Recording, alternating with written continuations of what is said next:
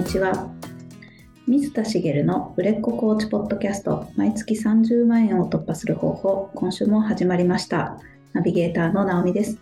茂さん、よろしくお願いします。よろしくお願いします。今年も早いもので、もう、あっという間に3月の半ばになってきましたけど、はい。毎年この時期になると、もう年度末って、会社員の頃は大変だったなーっていうのを思い出すんですよ。ああ、はい。結構ね、どんな仕事でも、やっぱり、あの、まあ、年度区切りの会社だったら、年度末って大変だと思うんですよね。うんで、常に一定のペースで仕事ができればいいんですけど、まあ私の場合は、あの、工事管理の仕事なんかをよくしていたので、うんあの年度末に工事を終わらせなきゃいけないみたいなのがですよね。まあよくね、いやあの、よく税金を使わなきゃいけないから、公共工事が3月にいっぱいあるとかって言ったりしますけど、まあ、そういった側面もあるのかもしれないんですけど、工事をやってる身としては、やっぱり年度決算なので、年度で区切りをつけなきゃいけないんですよ。使い切らなきゃいけないじゃなくて。まあ、お役所の話は知らないですけど、でもお役所もそういうところもあるはずなんです。うん。で、年度に向けてもっと計画立ててやってればいいんですけど、あの、計画通りにいかないこともいっぱいあるしうん、もう一つは、その、まあ、工事の現場の話は置いといて、年度で工事をちょうど終わるものを終わらせ、もちろん年度を超えるものもいっぱいあるんですけど、年度で今年中に終わらせるっていうものは、最後にその終わる処理、事務処理をいっぱいしなきゃいけないんですよ。うん。はい。で、いろんなところの検査を受けたりするんですね。ものによっては国の検査を受けなきゃいけなかったりして、うんまあまあ、その私の業界で言うと国土交通省が出てきたりするものもあったりして、そうすると、うそのための、こう、ね、検査を受ける体制づくり、書類を作成したりとか、説明資料を作ったりとか、そういうのが、ものすごい大変だったんですよ。うん。もうね、あの、過労死してもおかしくないぐらい。現に体調を崩しましたし、うん。もう会社に泊まり込みで仕事をしてたっていう。まあ、あの、今の世の中だと、あの、表に出るとまずいレベルで大変だったんですけど、はい。あの、それを、あ懐かしいなと 思い出、思い出すというかね。なるほど。で、ただ、あの、すべてが悪いことだったかっていうと、いいこともあったなって思って、へえ。やっぱ区切りがあるっていいことだなと思うんです。おー。あ、区切り。はい。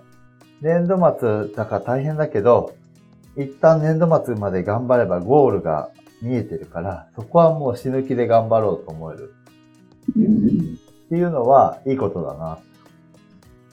で、終わると一旦落ち着くというか、うん。あ落ち着きすぎるとまた年度末苦しくなるので良くないんですけど、まあ会社もそこを意識していて、あの4月頭からできるようにいろんなことを取り組んではいるけれども、特にこう事務処理をする、うん私たちの、えっと、なんていうんですかね、あの、立場の人たちにとってみると、一旦落ち着くものは落ち着くんですよ。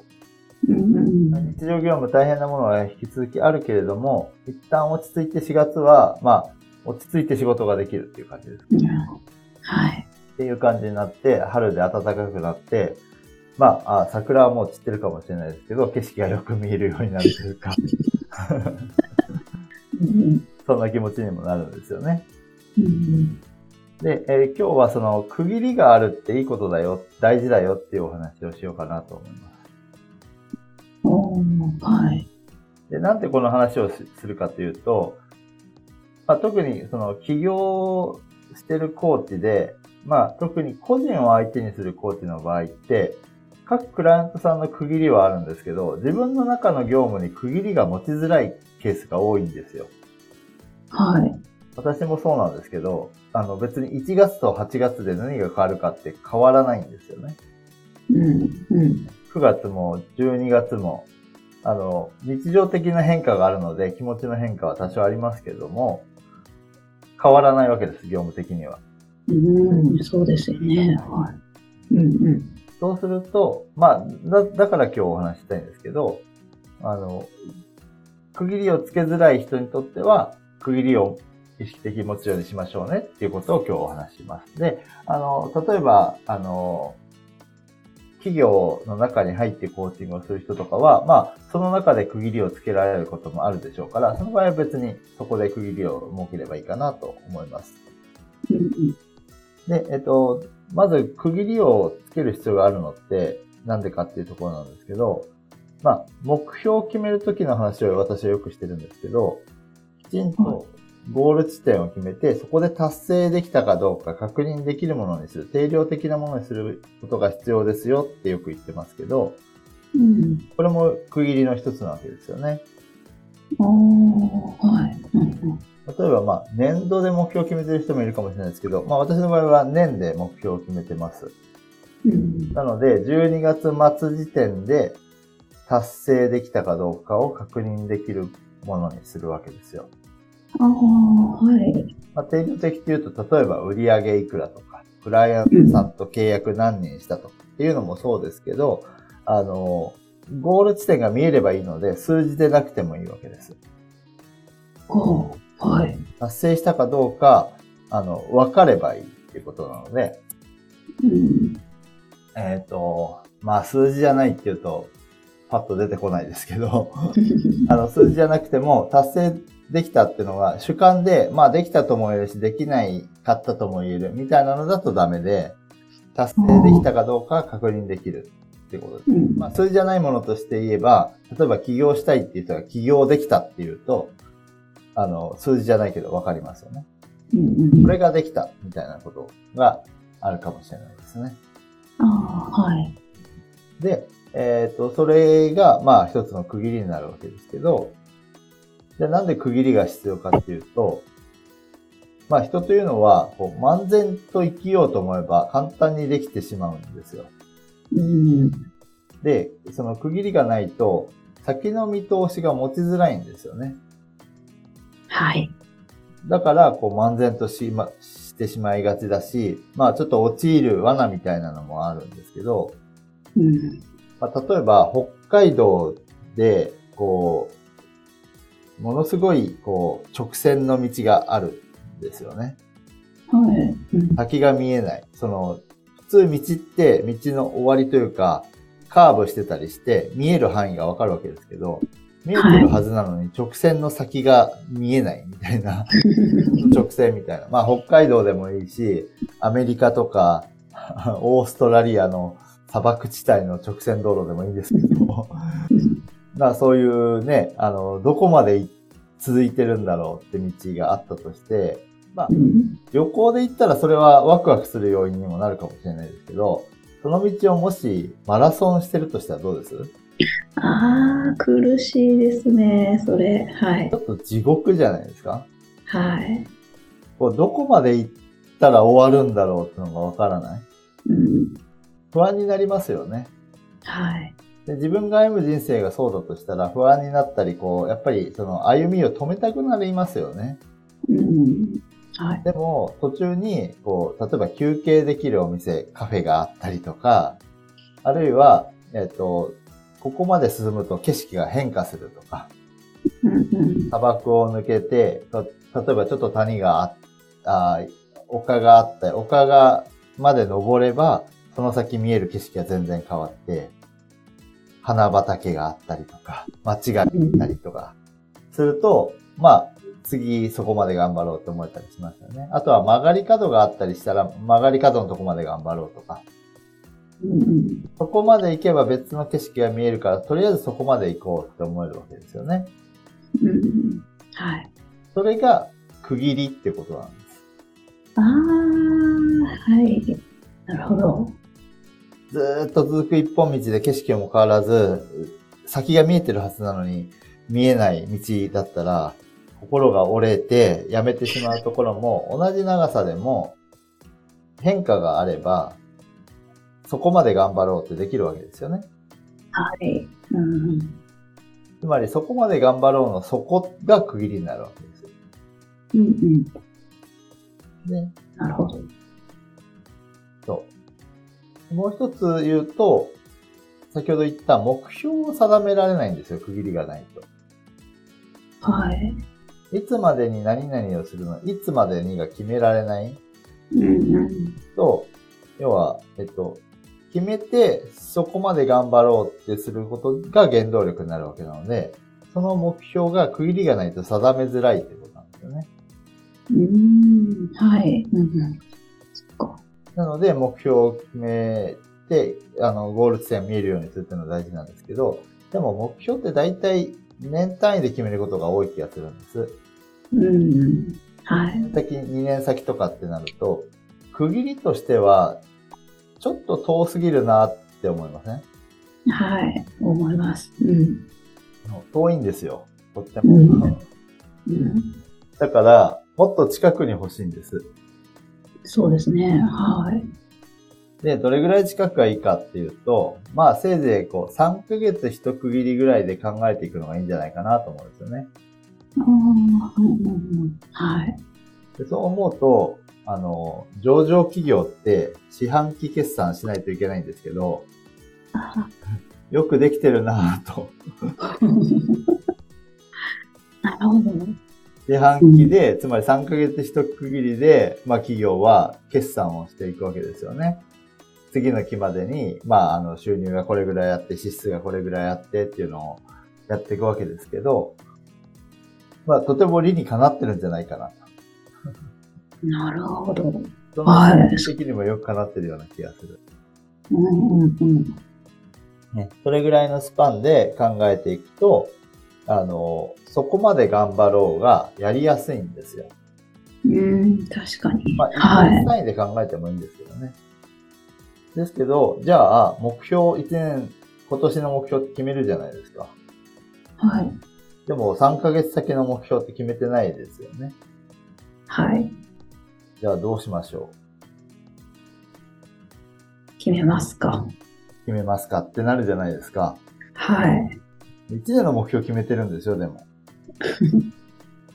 そうですね。また3ヶ月の目標決め直すんですかね。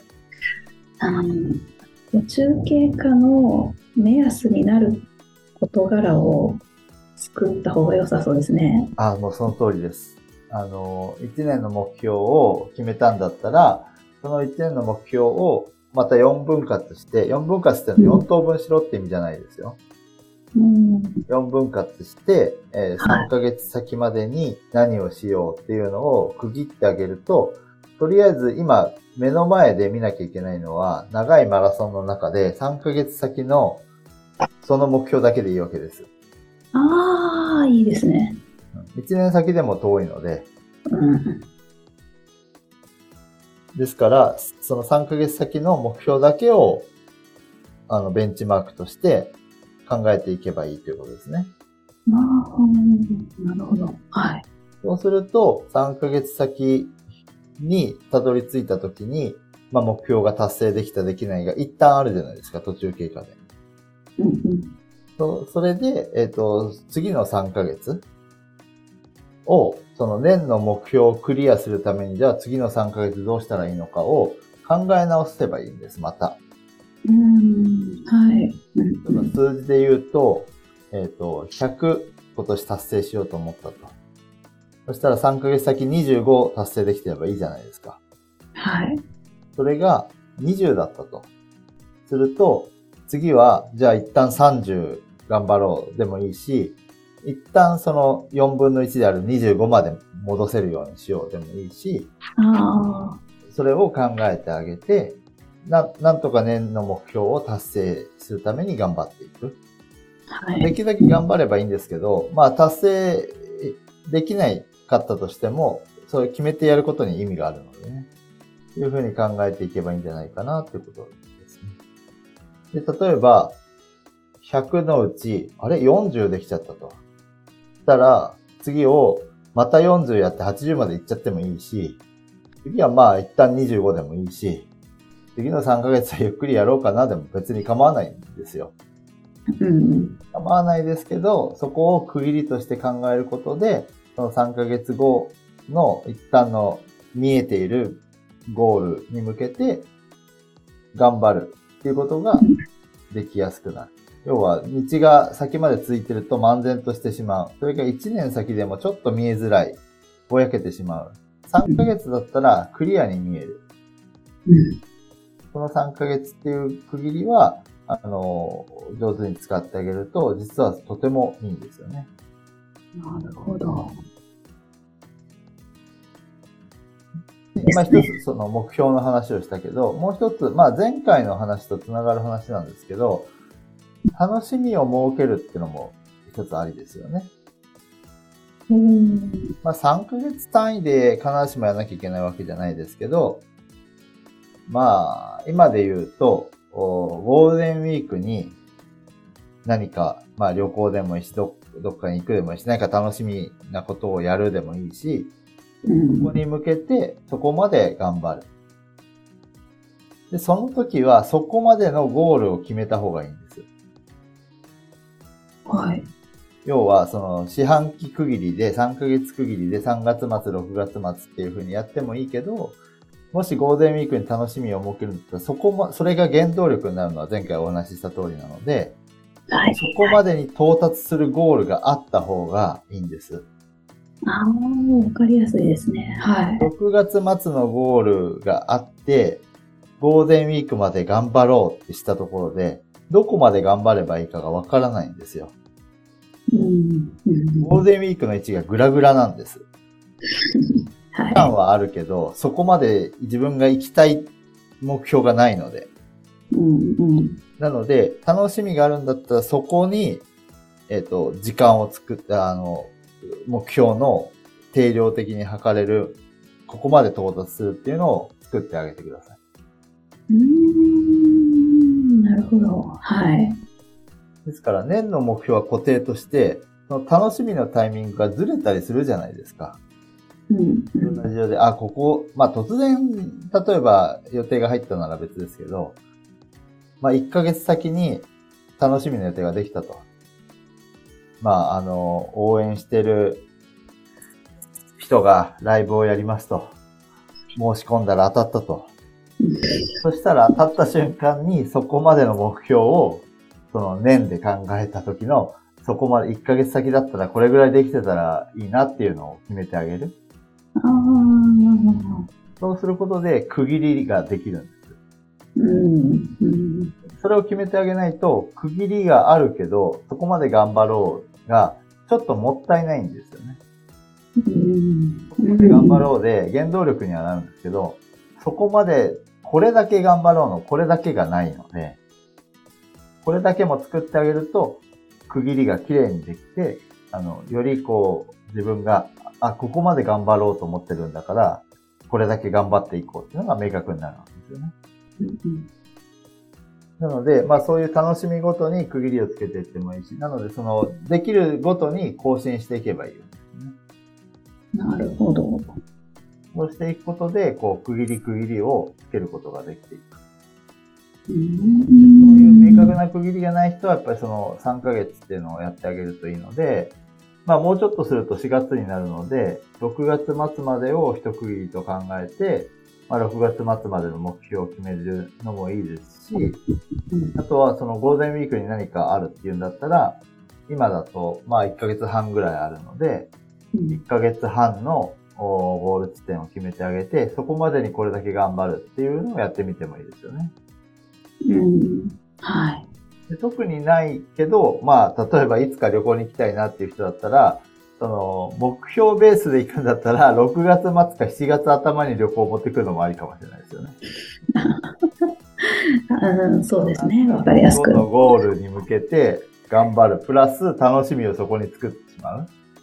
まあ、季節の問題があるから旅行はね、あの、う そのその目標で、こう、予定を決めるっていうのはおかしな話かなとは思いますけど、まあそういうやり方も一つはあるかなと。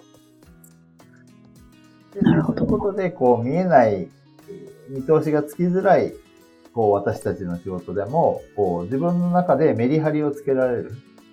区切りをつけるっていうのは本当にこう成果を、こう倍、3倍、4倍って変えていく力が本当にあるので、うん。ちょっとこう区切りがなく進んできちゃってるなって思う人は、ぜひちょっと区切りをつけるっていうのを習慣化してもらうといいんじゃないかな。で、そこに目標を置くことで、あの、わかりやすく、やっぱね、目の前に目指すものが見えてないと、こう、進んでいくのにね、辛いって感じない人もいるんですけど、ね、あの、なんていうのかな。こう、前に押し出す力が弱まるんですよ。圧倒的に。うんうんうん。なので、それはもうぜひ、できれば全員作ってほしいなと。で、もしその、もともとある程度区切りがあるよっていう人だと、そこに、そこまでに、あの、その区切り以外のこともやってたりするじゃないですか。うん。区切り以外の目標も合わせてあげるといいんです。例えば企業と契約をして、コーチングの何かをやってるとしたら、それだけで生きてるなら、まあそこでいいですけど、他のコーチングもやってたりしたら、そこまでの目標、区切りとなるタイミングを合わせてあげて、そこまで他はじゃあこれだけやろうみたいなのを決めてあげると、そのところまで頑張れる。ああ、なるほど。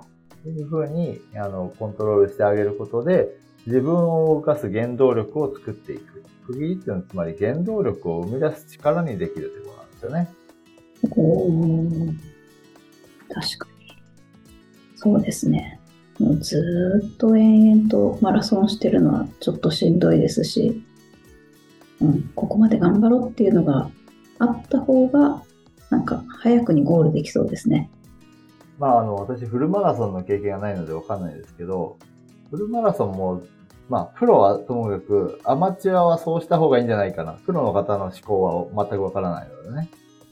アマチュアの人は一旦、えっ、と、そんな10キロを一旦目指そう。20、15キロ目指そうって、こう、ラップを刻む ?15 キロ、はいまあ5キロ刻みでよくラップなんかね、出てきますけど、キロどれだけでいけたみたいなのって、まあ、そういう目標を掲げていけば、いつの間にか、いつの間にかはいかないんでしょうね。いかないんでしょうけど、まあ近づいてくるってことになりますからね。